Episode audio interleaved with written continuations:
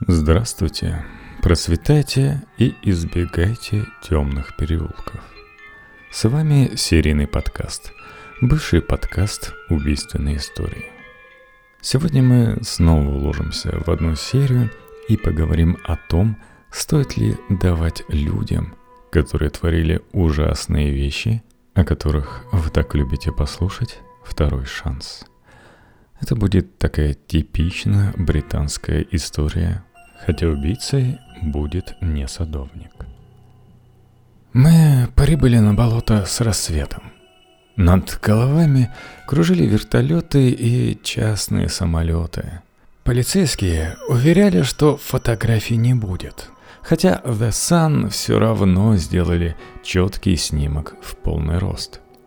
Мне показалось, что за 20 лет болота сильно изменились. Много изменилось на самом деле. Что-то только в моем воображении. Было странно снова видеть эти необъятные просторы. И я не получал удовольствия ни от прогулки через обледенелую пустошь, ни от спектакля для прессы.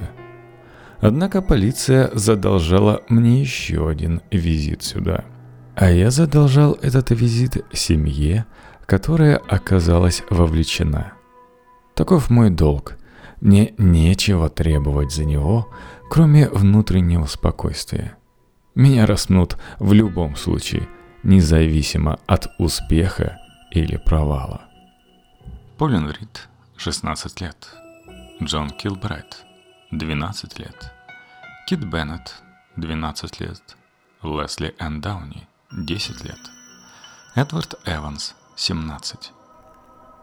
В начале 1987 года серийный убийца Иэн Брэди дважды посетил верещатник Седлорд в Пенинских горах на севере Англии в сопровождении конвоя из патрульных и свиты из журналистов.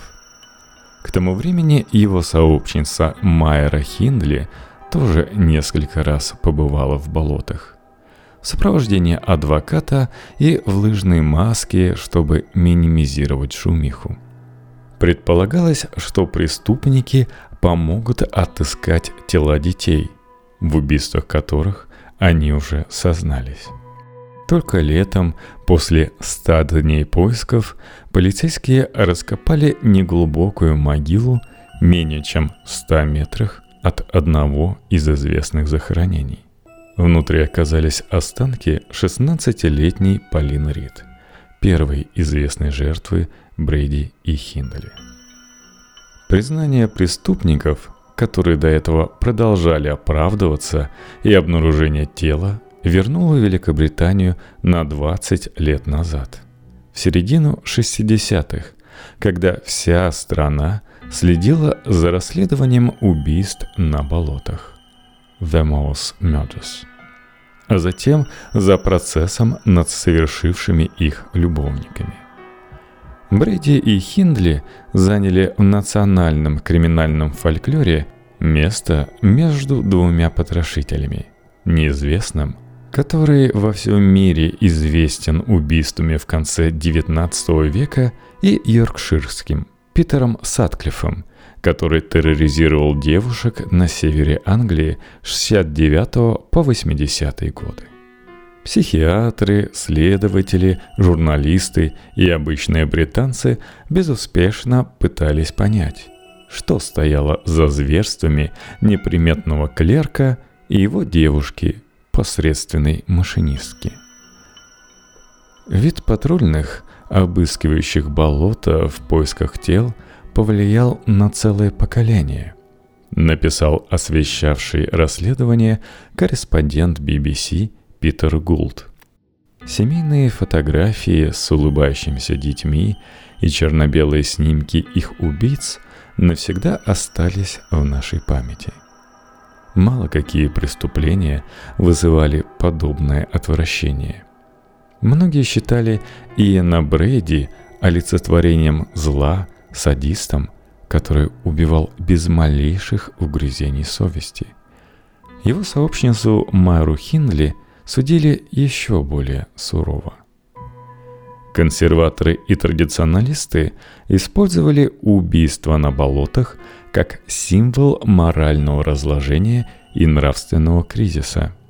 Бессмысленная и нарочитая жестокость вводила в ступор. Вопросы продолжали накапливаться, а политики использовали громкое расследование для раскрутки программ и привлечения избирателей. На фоне всеобщего возмущения и смятения одним из самых заметных участников кошмарного дела оказался Фрэнсис Пакенем, седьмой граф Лонгфорд, лидер палаты лордов, истовый христианин, известный активист, занимавший в разное время должности министра колонии и лорда-хранителя малой печати. Большинство публичных личностей жалели о приостановке смертной казни в Великобритании всего за год до поимки Брэдди и Хиндли. Но известный эксцентричными инициативами аристократ занял прямо противоположную позицию. Призвал по-человечески отнестись к Майре и пересмотреть условия ее содержания. На протяжении нескольких десятилетий борьба высокопоставленного деятеля за гражданские права преступницы, которую журналисты назвали самой злой женщиной Великобритании, ставила в тупик, вызывала насмешки и обвинения графа в сумасшествии. Лонгфорд не сомневался, что Хиндли заслуживает права на прощение, не меньше любого другого человека. Критики недоумевали, как вообще можно задумываться о возвращении подобного монстра в нормальное общество. Что стояло за компанией графа? Жажда славы или искреннее сочувствие? Рациональный расчет или детская наивность? Как политик надеялся с помощью одного дела – реформировать всю пенитенциарную систему. Почему под конец жизни Хиндли настолько разочаровалась в Лонгфорде, что оборвала практически все связи с потенциальным спасителем? Запутанные отношения политика и убийцы привлекли не меньше внимания, чем сами преступления, и подняли вопросы, выходящие далеко за рамки конкретного расследования. Фрэнсис Пакемен считался одной из самых противоречивых фигур британской политики задолго до знакомства с Майрой Хиндли. Да, он пользовался расположением королевы, но большинство коллег относились к нему снисходительно и не воспринимали всерьез. На фоне практичных и рациональных министров он казался героем ушедшей эпохи, индивидуалистом – и идеалистом, благородным джентльменом, которому XIX век подошел бы намного больше сурового 20-го столетия. Еще в молодости он мечтал сделать политику более гуманной, полностью реформировать хоум-офис и изменить отношение высших слоев к обычному населению. Знакомые шутили, что если графа Лонгфорда назначат министром внутренних дел, всех приличных людей поубивает в собственных постелях.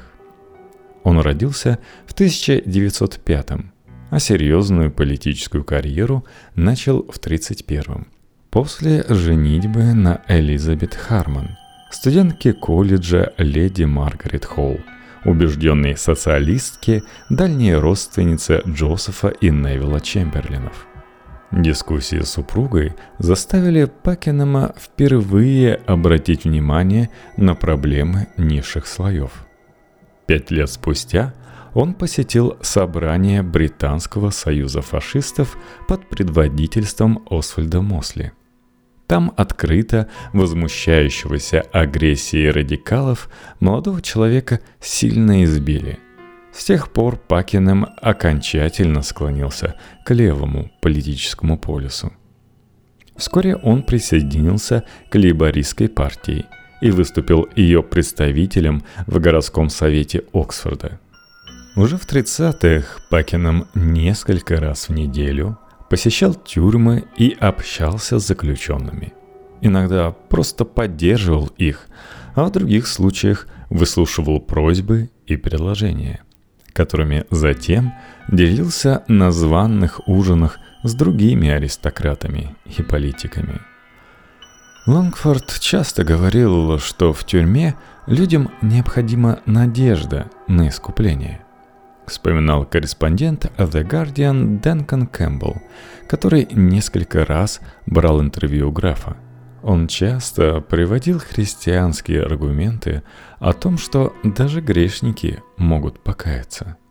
Я восхищался им за то, что он брался за безнадежные случаи, даже если знал – что превратится в посмешище. Еще в 1940-м, через несколько месяцев после начала военной службы, у 35-летнего мужчины случился нервный срыв, за которым последовало увольнение из армии. Позорный эпизод оказал серьезное влияние на Лонгфорда – в последующие годы он неизменно сочувствовал людям, которые лишились положения в обществе и превратились в изгоев. Тогда же он обратился к религии и принял католичество, хотя вырос в семье англо-ирландских протестантов. После Второй мировой войны премьер-министр Калимент Этли назначил Лонгфорда ответственным за британскую зону оккупированной Германии. На протяжении года самоотверженный энтузиаст организовывал разные программы, чтобы спасти немцев от голода, нищеты, открывал больницы и школы, договаривался с американцами и французами о валютной реформе – которая помогла бы Западной Германии вновь обрести стабильность. Когда его критиковали за излишний гуманизм, граф недовольно пожимал плечами и вступал в многочисленные споры. Для него было непонятно, как забота о других людях может быть чрезмерной, даже если они принадлежали к другой нации или подозревались в преступлениях. Иногда Лонгфорд доходил до абсурда и попадал в неловкие ситуации. Например, когда публично заверил жителей Германии, что британцы не держат на них зла за жестокую войну.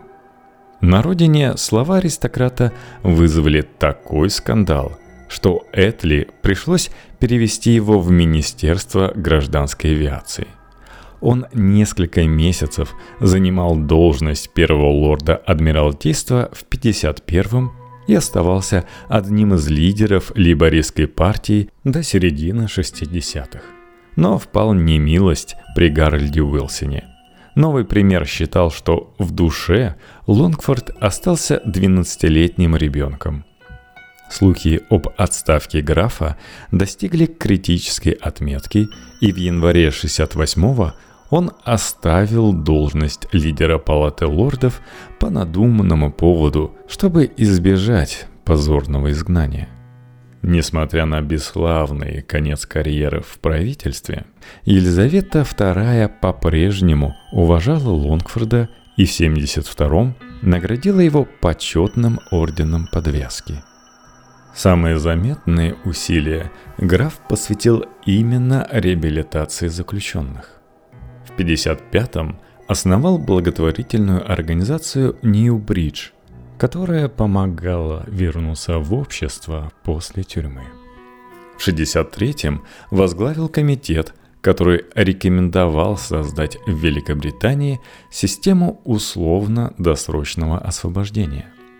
В 70-м он запустил New Horizon – социальный центр для бездомных подростков – для него все эти проекты были не просто сторонними занятиями или хобби, как их называли политические недоброжелатели, а серьезной работой. Граф лично знакомился в офисе с картотекой участников программы в попытках понять, почему выходцы из неблагополучных семей почти не получают шансов на нормальную жизнь.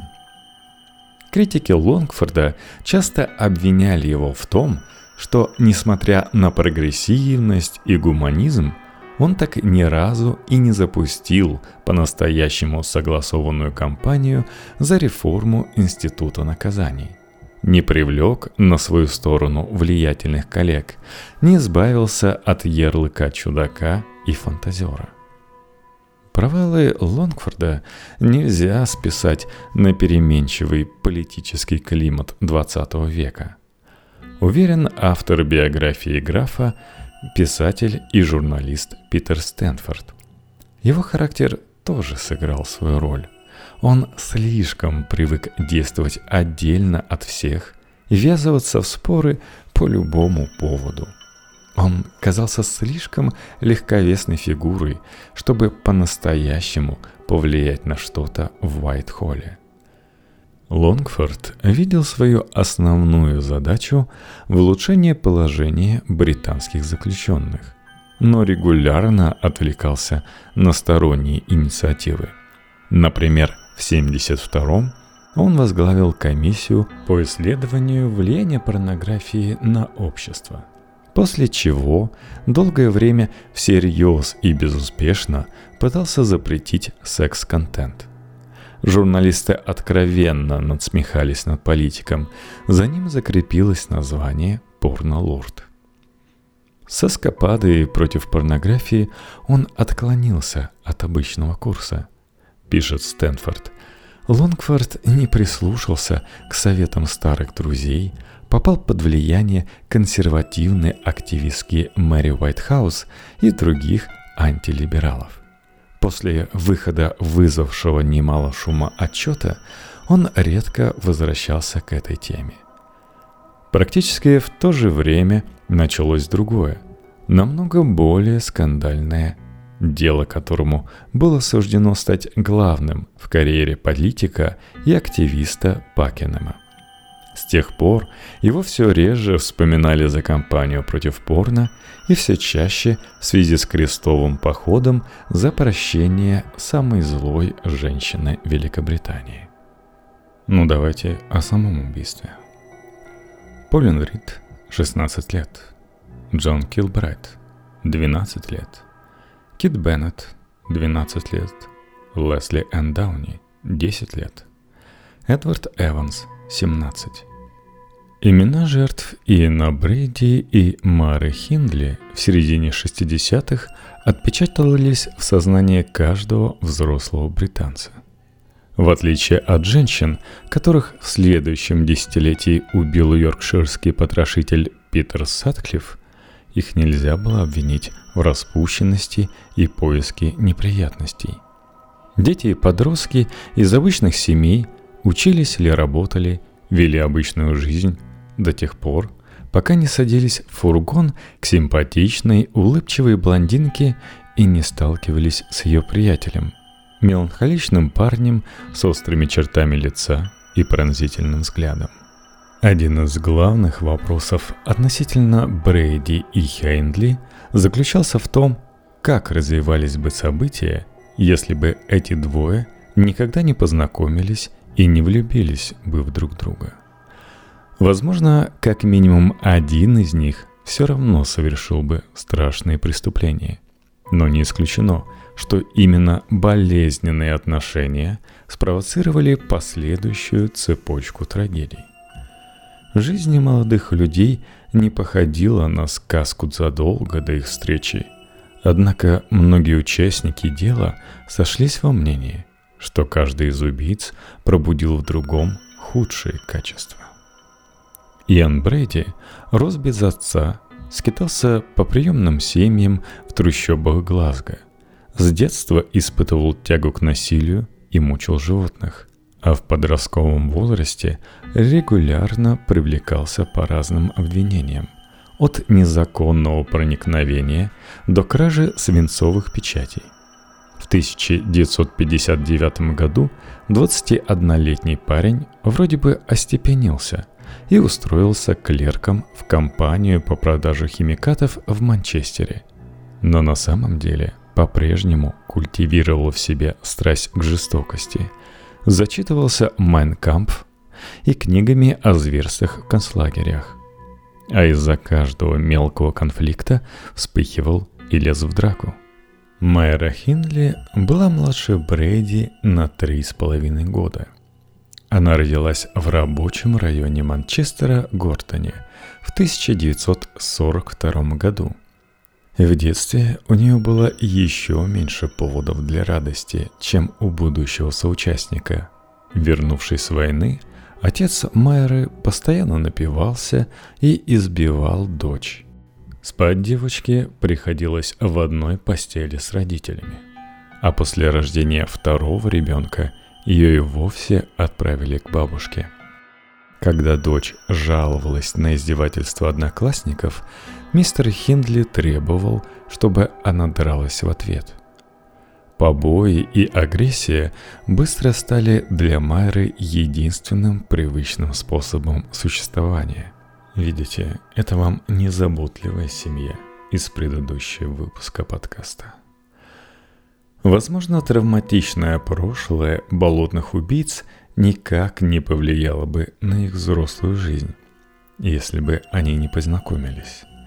Но в 1961-м 18-летняя Хиндли нанялась машинисткой в ту же компанию, где работал Брейди. Возникшая между молодыми людьми симпатия быстро переросла в страсть, а затем в одержимость. Они считали о преступлениях нацистов и о пытках, смотрели фильмы с максимальным возрастным ограничением и то ли в шутку, то ли всерьез планировали ограбление банка. Под влиянием Иэна Майра начала откровенно одеваться, устраивала эротические фотосессии и записалась на стрелковые курсы – Брэди познакомил подружку с произведениями Маркиза де Сада и Достоевского, а через пару лет впервые заговорил о совершении идеального убийства. Позже Хинли утверждала, что она полностью находилась под влиянием любовника. Поэтому идея лишить другого человека жизни не показалась ей неправильной или аморальной.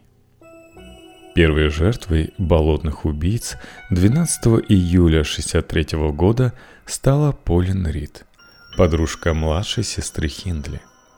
Девочка села в арендованный Майрой фургон и согласилась помочь в якобы поисках потерявшейся на верещатнике перчатки.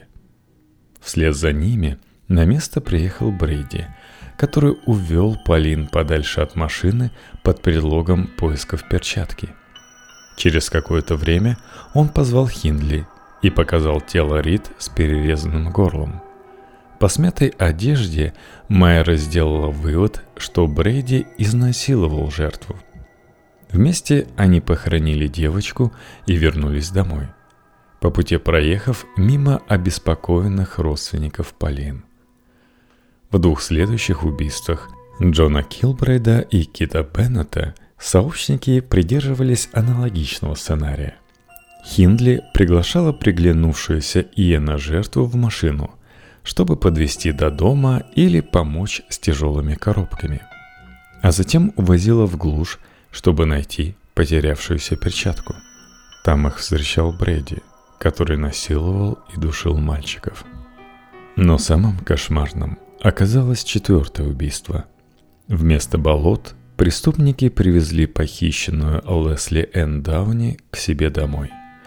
Раздели, заставили позировать для фотографий, а затем изнасиловали и задушили.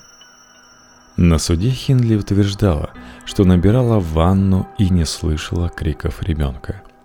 А Брэди заявил, что девочку привезли двое мужчин – которые затем забрали ее в неизвестном направлении. Решающим доказательством вины стала 13-минутная запись с криками Лесли Н. о помощи, на которой слышны голоса обоих преступников. Последнее убийство получилось самым необычным и привело к поимке сообщников.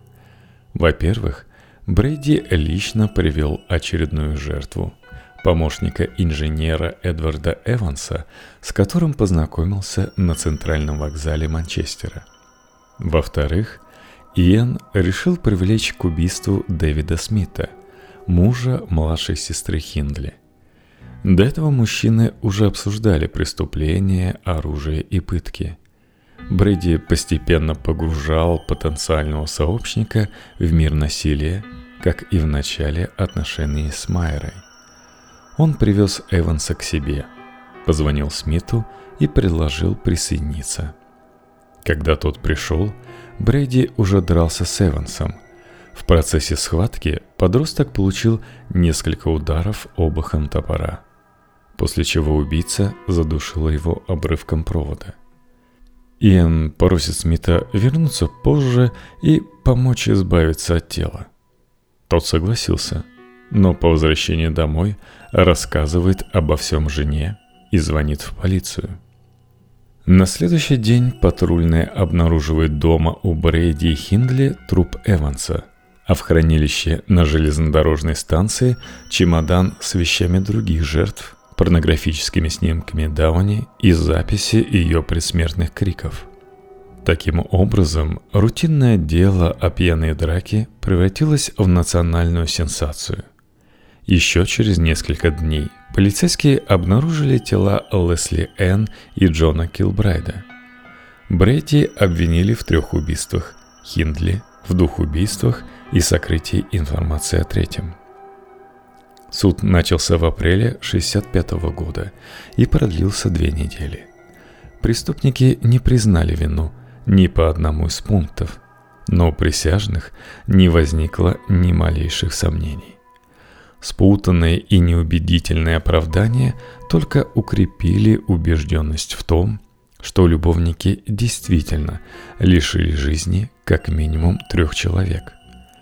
Например, Брейди подтвердил, что бил Эванса топором, но настаивал, что смерть наступила в результате удушения, поэтому технически его нельзя считать убийцей. Он получил три пожизненных срока, а Майра – два и семь лет.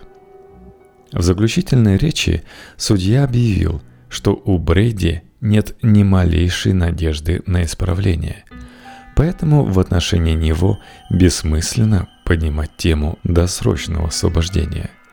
Однако Хиндли, по его мнению, все еще могла исправиться вдали от влияния партнера. С этого рассуждения и началась долгая дискуссия о том, какая роль отводилась девушке в убийствах. Она была то ли приманкой, которая находилась под психологическим давлением психопата – то ли полноправным участником процесса садистской под маской Тихони. Споры продолжались, но никто не сомневался, что Хиндли никогда не должна выйти на волю, даже если виновна меньше Брейди.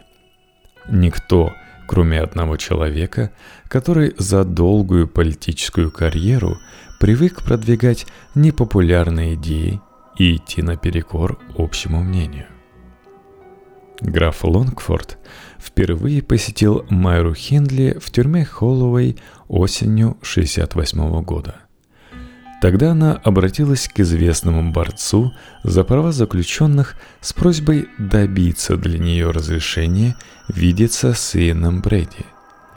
Ее любовник отбывал наказание в тюрьме даром и было трудно предположить, что одному фигуранту самого громкого дела десятилетия позволит покинуть место лишения свободы, чтобы увидеться с другим.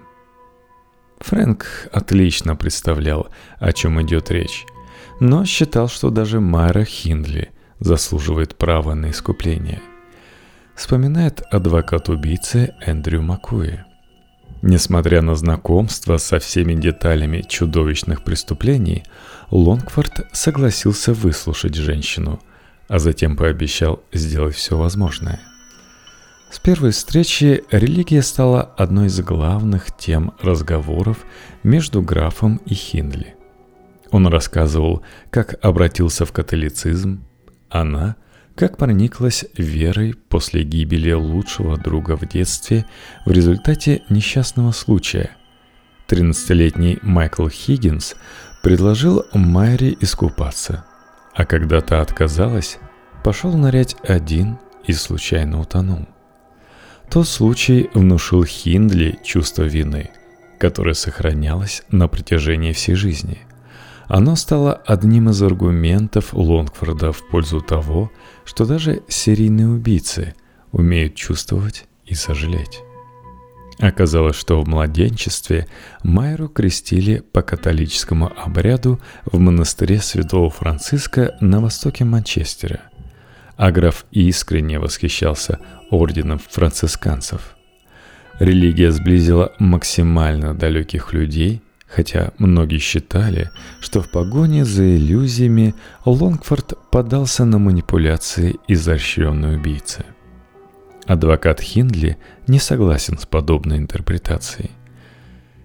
За всеми действиями Фрэнка стояло глубокое религиозное чувство, но он не был наивным. Ему хотелось отринуть цинизм, чтобы достучаться до добра – которое, как он считал, можно найти в каждом человеке. Мэра переписывалась с Брэди еще несколько лет, но постепенно связь между любовниками ослабла, и в 1972 Хиндли объявила Иену, что между ними все кончено. К тому времени 30-летняя женщина под влиянием Лонгфорда всерьез обратилась к религии и регулярно посещала тюремные службы – а задача графа изменилась. Теперь он рассчитывал добиться для заключенной не просто поблажек, а досрочного освобождения. Аристократ активно продвигал историю Майеры в прессе, рассказывал о ее моральном преображении и надеялся подготовить почву, чтобы через несколько лет комиссия отнеслась к Хиндли со снисхождением.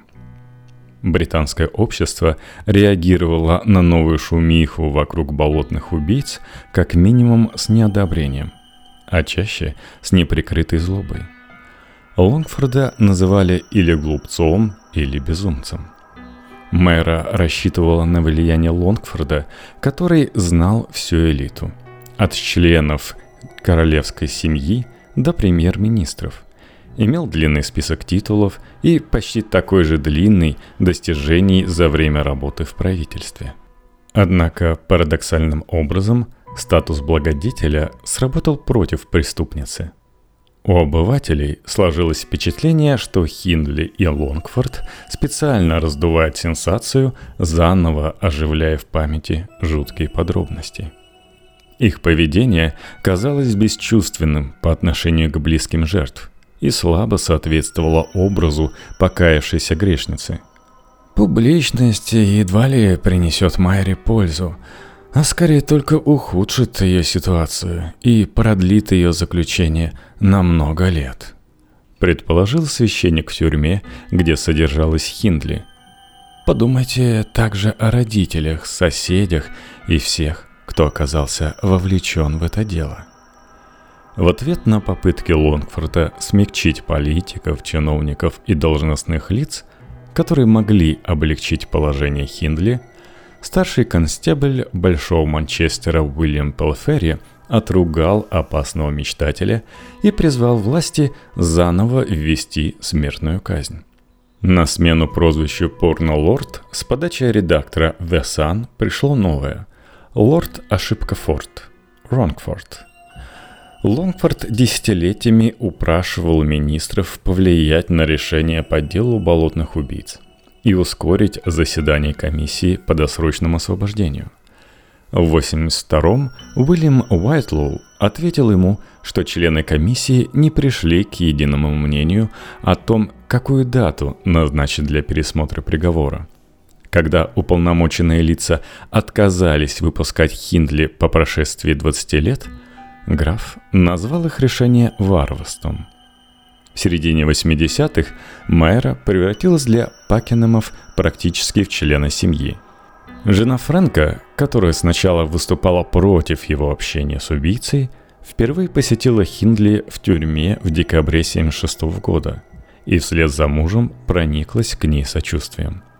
Когда умерла сестра Майры, Морин, та самая, чья подружка была Полин Рид, супруга Лонгфорда написала их матери Нелли Хиндли.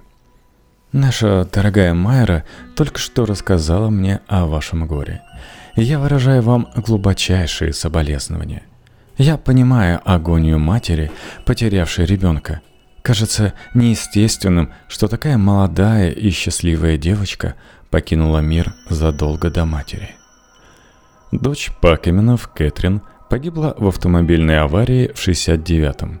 Возможно, для них борьба за освобождение Майры послужила поводом отвлечься от тяжелой утраты. Майра Хиндли вошла в его ближайшее окружение – большую группу писателей, политиков и активистов, удовлетворявших его потребность постоянно участвовать в чем-то важном. Отмечает биограф Лонгфорда Питер Стэнфорд. Обычно он обсуждал новости за ланчем в палате лордов и искренне считал, что однажды Хиндли составит ему компанию за этой трапезой. Попытки графа изменить общественное мнение и позицию властей по делу Майры потерпели сокрушительное поражение во второй половине 80-х, когда Иэн Брейди неожиданно рассказал о двух других жертвах, а Хиндли практически тогда же наконец признала вину во всех убийствах. В результате масштабных поисков на болотах с участием обоих преступников полицейские обнаружили тело Полин Рид. К сожалению, установить место захоронения Кита Беннета так и не удалось. В надежде на еще большую огласку и позитивную реакцию, Лонгфорд познакомил с обстоятельствами дела главного корреспондента Sunday People Фреда Харрисона. Однако, в отличие от политика, журналист считал Хиндли активной участницей убийств и приложил все усилия, чтобы кампания по ее освобождению провалилась. Затаивший обиду на любовницу за разрыв, Брэди признался, что лгал на суде – когда утверждал, что Майра виновна меньше него. Во время тайных встреч с Харрисоном в тюремном стоматологическом отделении Иэн согласился раскрыть подробности о преступлениях, если тот поможет отомстить Хинтли. После публикации шансы на досрочное освобождение Майеры устремились к нулю. Харрисон не сомневался, что восстановил справедливость хотя Брейди вполне мог использовать его для своих целей, точно так же, как Хиндли использовала Лонгфорта. Он задался целью не допустить освобождения бывшей любовницы любой ценой и преуспел. Майера еще в конце 70-х написала в письме министру внутренних дел Мерлину Рису, что благодаря таланту манипулятора Иэн легко убедил бы ее, что Земля плоская, а Луна сделана из сыра. Однако Брейди легко дискредитировал попытки сообщницы преуменьшить индивидуальную ответственность. Когда-то Майра Хиндли и я любили друг друга – Написал он в письме журналисту Питеру Гулду. «Мы были единой силой, а не противоборствующими сущностями. Она требовала, чтобы периодически мы совершали убийства в качестве ритуалов взаимного притяжения, брачных церемоний, которые сближали нас еще сильнее. С тех пор Хинли создала викторианскую мелодраму, в которой ей якобы приходилось убивать по принуждению. На протяжении 30 лет она говорила, что действовала из любви ко мне, а теперь заявляет, что убивала, потому что ненавидела меня. По натуре она хамелеон, меняющий версию событий в зависимости от ситуации. Она способна и на хладнокровное убийство, и на убийство в порыве ярости. Хендли все серьезнее разочаровывалась в своем покровителе – и понимала, что хаотичные попытки Лонгфорда перетянуть на их сторону медиа ни к чему не приведут. С конца 80-х она больше полагалась на помощь лорда Дэвида Астера, который предложил точечно воздействовать на влиятельных политиков вместо того, чтобы тиражировать историю в таблоидах. Граф все равно отправлял Майре поздравительные открытки и горделиво подписывал вырезки с интервью британским газетам, где по-прежнему требовал пересмотреть ее наказание. Он общался с репортерами Manchester Evening News, The Sun, The News of the World и других изданий, хотя заменившая ему дочь заключенная теперь считала Лонфорда скорее вредителем, чем спасителем – Фрэнк с его компаниями по привлечению внимания к самому себе превратился в невыносимую головную боль. Написала Хиндли документалисту и журналисту Данкану Стаффу. Пару месяцев назад он пришел в восторг от того, что написал материал для Catholic Herald, и они предложили ему вести еженедельную колонку. Он обрадовался как ребенок – и я сказала, что теперь сможет писать что угодно, чтобы продвигать мое дело. Бог знает, сколько страданий я принесла другим людям, но даже я не заслуживаю нести такой крест. Несмотря на разлад в отношениях с Майрой, Лонгфорд до самой смерти в августе 2001 продолжал бороться за ее освобождение – когда в 1998 адвокаты Хиндли объявили, что располагает новыми уликами, подтверждающими влияние Брейди на любовницу, граф пришел в восторг. Речь шла о фотографиях избитой девушки с отметинами от укусов и ударов хлыста, которые доказали бы, что Майра боялась сообщника и помогала ему из страха за свою жизнь. «Меня потрясла эта история», она никогда не говорила об избиениях. Прокомментировал новости 92-летний аристократ. Что бы ни говорили в таблоидах, она не злой человек. Представители властей обвинили заключенную в лицемерии, а родственники жертв резко высказались против ее освобождения, независимо от того, представляет ли она угрозу для общества – в ответ на новые попытки Хиндли добиться освобождения, госсекретарь Дэвид Бланкет пригрозил процессом по делу об убийствах Полин Рид и Кита Беннета. Тем же летом 1998 года Лонгфорд посетил Хиндли в тюрьме Хай-Пойнт в Саффолке, чтобы поздравить с днем рождения. Для нее она навсегда осталась храброй женщиной и доброй католичкой.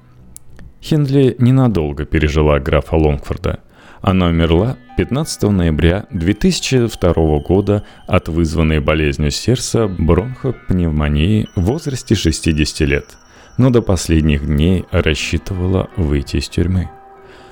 «Я знаю, что через неделю меня, скорее всего, просто убьют», — однажды сказала она. «Зато у меня будет целая неделя свободы».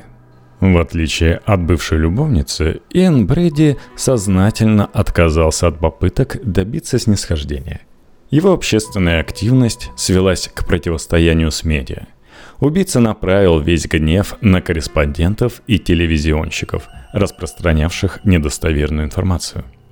Казалось, правдивость прессы беспокоила его намного больше, чем собственное положение – в переписке с журналистом BBC Питером Гулдом Брейди объявил, что не собирается участвовать в ежегодном цирке и предпочитает лично выбрать время и способ смерти.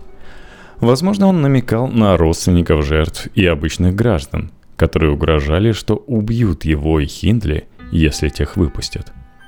В определенном смысле Брейди вел себя рациональнее Хиндли – он понимал, насколько нелепо утверждать, что убийца пятерых детей стал на путь исправления и готов к нормальной жизни. Однако его психическое состояние было далеко от нормы, несмотря на то, что судебные врачи признали мужчину здоровым и готовым нести ответственность за преступление. Гулт отмечает, что почерк его неожиданного приятеля по переписке прыгал все сильнее – а мысли явно путались. При росте 183 сантиметра Брэди похудел до 50 килограммов. В середине 80-х врачи все-таки диагностировали убийце психическое расстройство и перевели его из тюрьмы Гартри, которую он называл мусоркой, в больницу особого режима для опасных преступников в Мерсисайде. Уже после его смерти в 2017 вышел громкий материал расследования BBC о том, как болотный убийца десятилетиями пользовался преференциями за решеткой и получал доступ к уязвимым подросткам. Начиная с 70-х, по малейшему требованию Брейди переводили в лазарет, где ему обеспечивали комфортные условия. Кроме того, он имел возможность смотреть телевизор и проводить время с другими заключенными. а также получал задания, которые позволяли перемещаться по тюрьме. Например, уборку в туалетах и душевых. Персонал тюрьмы практически не ограничивал его. Хотя уже в 76-м старший врач заметил, что Брейди проявляет необычный интерес к заключенным младшего возраста и явно влияет на положение дел не самым здоровым образом. Брейди убедил одного из надзирателей передать ему гомоэротические романы и произведения Никола Макиавелли – а также брал уроки немецкого у преподавателей из Даремского университета в рамках тюремной образовательной программы. Отчасти убийце удалось добиться максимально возможной в заключении степени свободы благодаря таланту манипулятора, но важную роль сыграл и граф Лонгфорд. Оказалось, что политик-идеалист долгие годы сражался за права не только Майеры Хиндли, но и ее сообщника – в конце 75-го Лонгфорд обратился к министру внутренних дел Рою Дженкинсу, чтобы Брейди перевели из одиночного заключения в тюрьму общего режима. Тот удовлетворил прошение и заверил, что Брейди может оставаться в тюремном госпитале так долго, как нужно для его здоровья. Наблюдавший за визитами Лонгфорда к Брейди заместитель начальника тюрьмы Питер Микингс вспоминал, что заключенный разозлился на влиятельного посетителя за то, что тот забыл принести французские сигареты Галуа, которые было тяжело достать в Великобритании. Граф извинился, словно провинившийся подросток перед родителями. А Брэди высокомерно отчитывал его. Несмотря на постоянные отчеты надзирателей и врачей о навязчивом интересе болотного убийцы к заключенным младше 20 лет – Власти никак не ужесточили контроль за звездным преступником. Каждый раз, когда Брейди собирались перевести из тюремного госпиталя, он угрожал начать голодовку, и должностные лица поддавались на шантаж. После переезда в больницу в 85-м Лонгфорд больше не представлял интереса для Иэна. По словам Грефа, Брейди не только оборвал все контакты, но и назвал его лакеем хоум-офиса – Недоброжелатели обсуждали, как из благодетеля-идеалиста Лонгфорд превратился в марионетку. По мнению недоброжелателей, Брэди и Хиндли использовали его для удовлетворения своих потребностей. Один ради комфортных условий, другая в утопичной надежде на освобождение. А когда стало ясно, что влияние аристократа не безгранично, бывшие сообщники отдалились от него и, кажется, потеряли всякий интерес к визитеру с его христианскими ценностями. Текст Василия Легида для электронного журнала «Репаблик». Да, вот такая вот история отношения аристократа с двумя серийными убийцами. Но, по крайней мере, в своей борьбе за реформу пенитенциарной системы он преуспел в том, что поставил перед обществом три важных вопроса. Первый. Заслуживают ли ступившие на неправильный путь люди право на второй шанс, даже если творили ужасные вещи? Второй. Должно ли государство наказывать таких людей или перевоспитывать, чтобы все-таки вернуть в общество? Если узнать, что Брэди творил в тюрьме – нет-нет, да закрадываются мысли, что смертная казнь не такая уж и плохая вещь.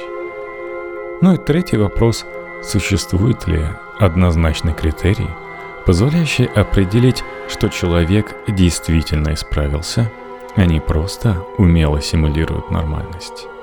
Буду рад э, услышать ваши комментарии о том, думаете ли вы, что Майра Хиндли реально исправилась, или это был всего лишь один из способов манипулирования. Чтобы, как она выражалась, хотя бы на неделю оказаться на свободе.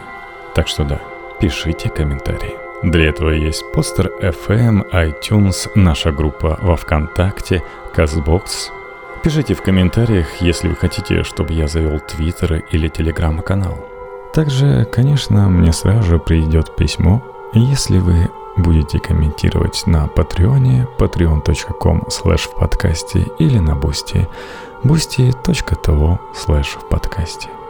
Услышимся на следующей неделе.